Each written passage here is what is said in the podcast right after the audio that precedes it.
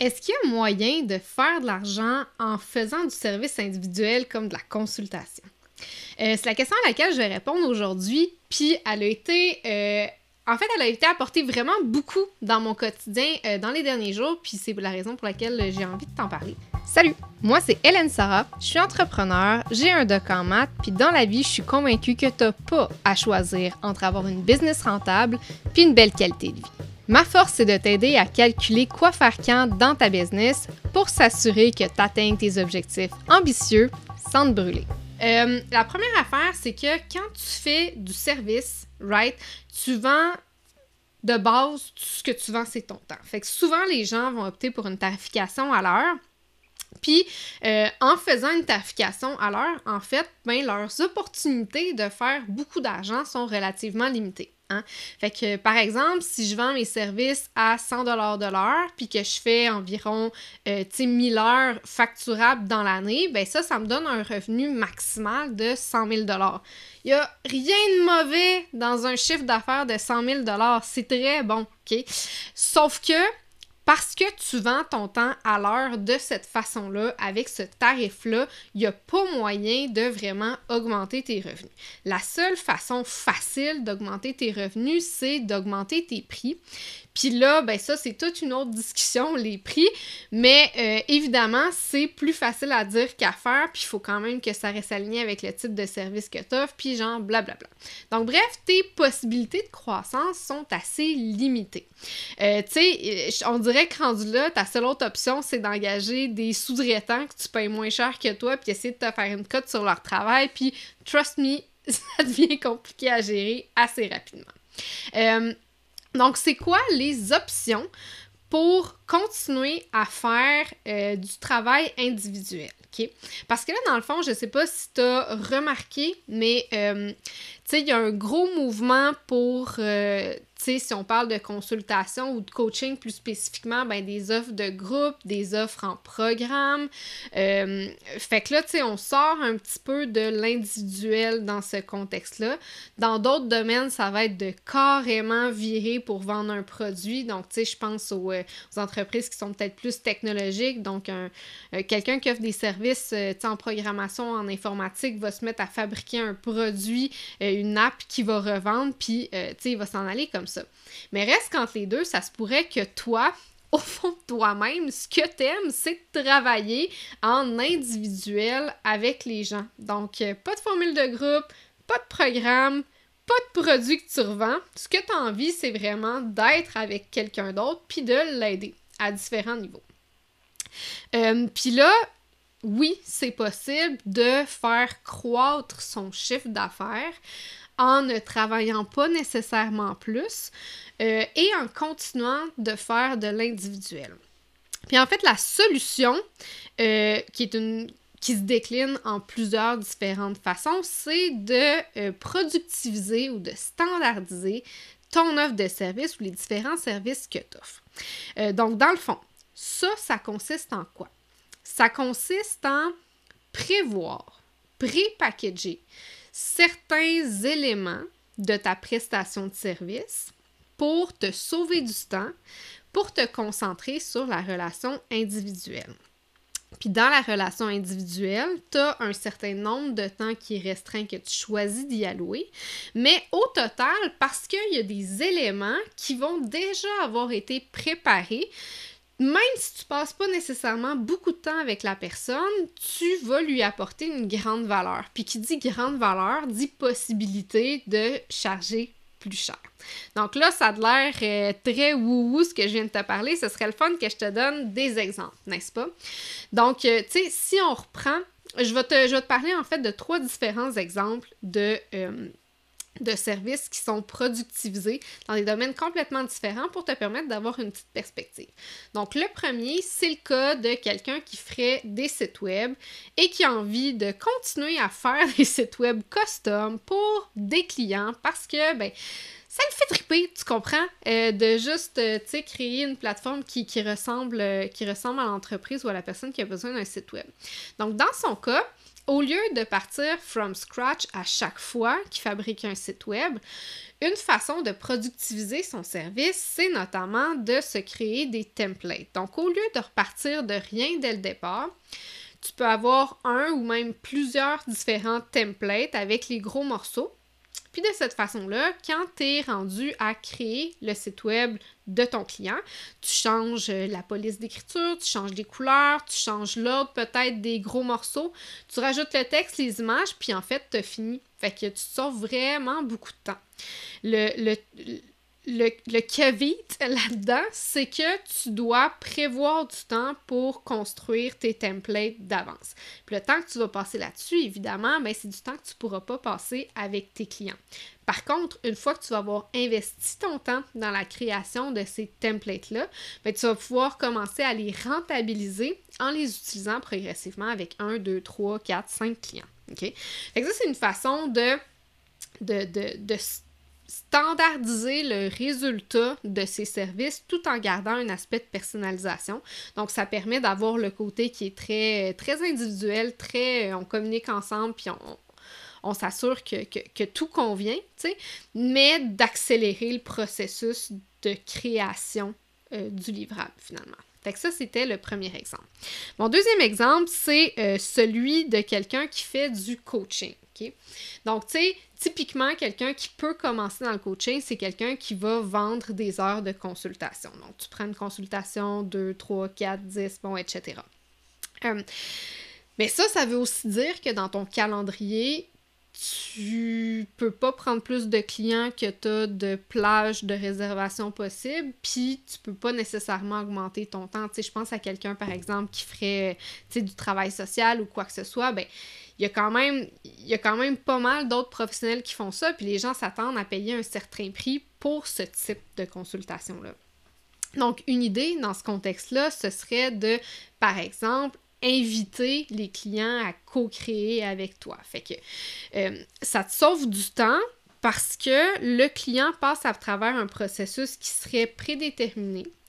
Euh, par exemple, je vais donner un exemple concret, tu aurais un cahier de d'exercice, un cahier de progression à remettre à la personne ou par exemple, avant chaque séance, la personne a des exercices de réflexion à faire. Donc, tout ce temps-là à réfléchir sur différentes problématiques, il est fait sans toi. Donc, la personne macère le temps qu'elle a besoin de macérer pour répondre à ces questions.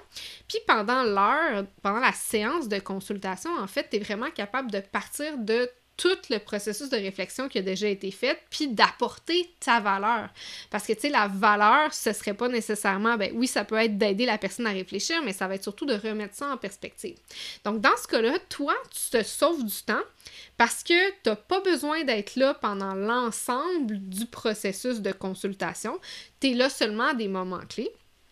Puis à la fin, mais la personne, elle a, elle a eu sa valeur parce que tu as été capable de l'aider à cheminer à travers ça, même si tu n'étais pas à côté d'elle physiquement pendant tout le processus. Donc, dans ce contexte-là, le cahier d'exercice ou peu importe le format que ça prendrait, ce serait une façon de productiviser ton offre de service pour accélérer le processus pour toi sans enlever la valeur que tu charges à ton que, que, tu amènes en fait à ton client. Fait que tu serais capable de, de, de, faire un tarif au forfait pour ce processus-là et non pas un tarif à la séance comme ce que tu faisais avant. Fait que dans le fond, ça devient gagnant, gagnant pour absolument tout le monde euh, dans, euh, dans, dans, dans, ce contexte-là. Euh, finalement, mon dernier exemple, c'est euh, quelqu'un qui offrirait des services de, consultation. Euh, puis, euh, une façon, en fait, d'accélérer le processus de consultation, c'est de le limiter. donc, je vais te donner un exemple. Je ne sais pas si tu connais Zapier, l'application. Donc, euh, c'est une, application qui te permet d'automatiser différentes choses. Puis un type de service que j'ai vu récemment, c'est quelqu'un qui offrait une journée VIP. Donc, le concept de la journée VIP, c'est que l'ensemble des services sont rendus sur la durée d'une journée seulement. Parfois, il y a des rencontres préliminaires puis des rencontres après, mais ça reste quand même le contexte. Donc, il y il y a quand même la notion de temps là-dedans, mais c'est limité à une journée. Puis, parce que c'est limité à une journée, on s'entend qu'il faut que ça clenche. Donc, à côté, pour que ça fonctionne bien, il faut que tu aies des éléments qui sont déjà préparés. Donc, je reviens à Zapier, qui est donc euh, une, une façon d'automatiser différentes tâches. Donc, par exemple, je reçois un courriel de ma mère. Euh, quand je reçois le courriel de ma mère, ben j'ai un texto qui m'est envoyé, par exemple. Bon, là, c'est dans un contexte pas professionnel, mais tu comprends. C'est vraiment des automatisations logicielles.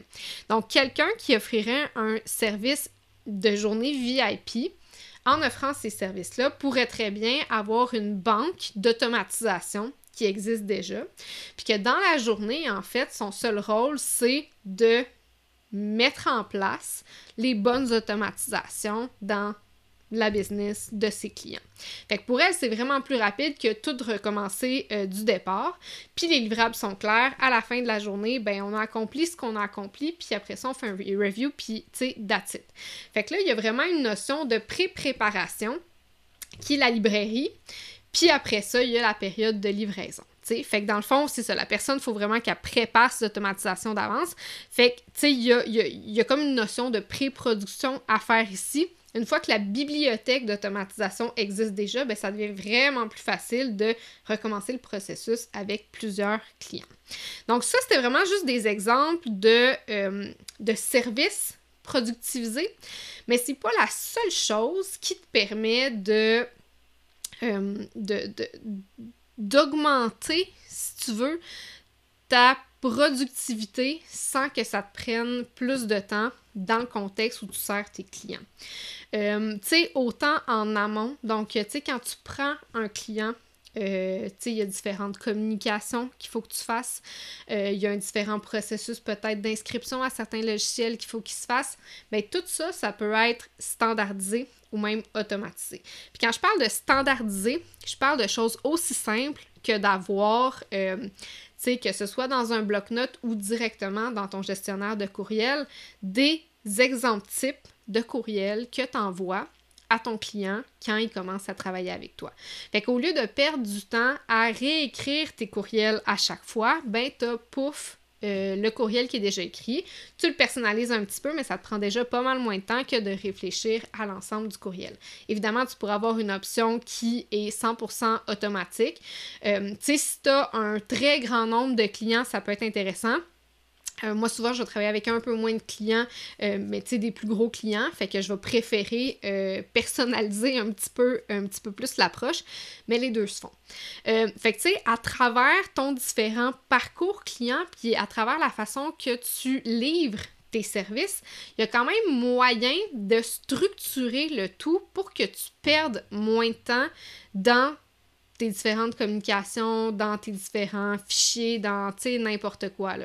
une autre chose que j'ai vue, c'était euh, quelqu'un qui avait toute sa communication client centralisée dans un logiciel, qui était Slack, par exemple.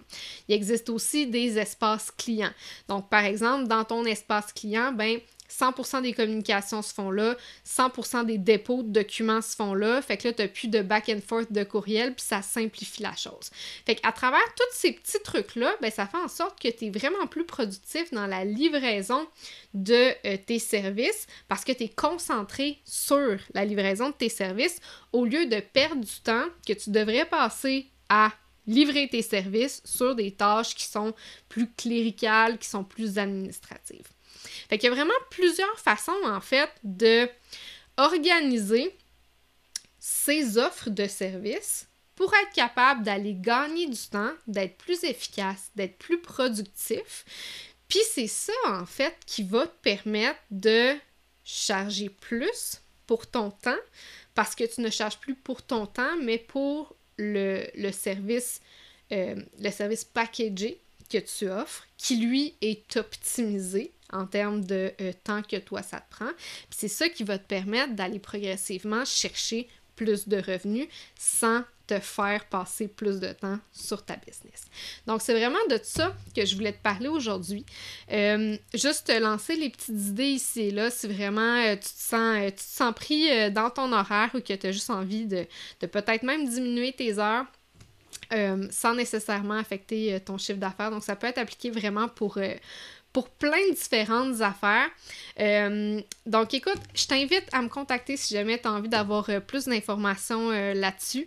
Puis sinon, oublie pas, si tu te demandes en fait comment avoir un meilleur équilibre travail-famille ou un meilleur équilibre qualité de vie, rentabilité pour ta business, j'ai des outils qui existent. Donc j'en ai un qui, que tu peux d'ailleurs trouver au outil gratuit qui te permet d'identifier euh, c'est quoi le problème principal qui t'empêche d'atteindre cet équilibre-là. Puis euh, bref, c'est super intéressant. J'ai eu plein de monde commentaires là-dessus. Fait que si tu l'as pas déjà, va voir ça, va te le procurer. Puis euh, comme je te dis, je reste tout le temps disponible pour te jaser ça. Ok, à bientôt là.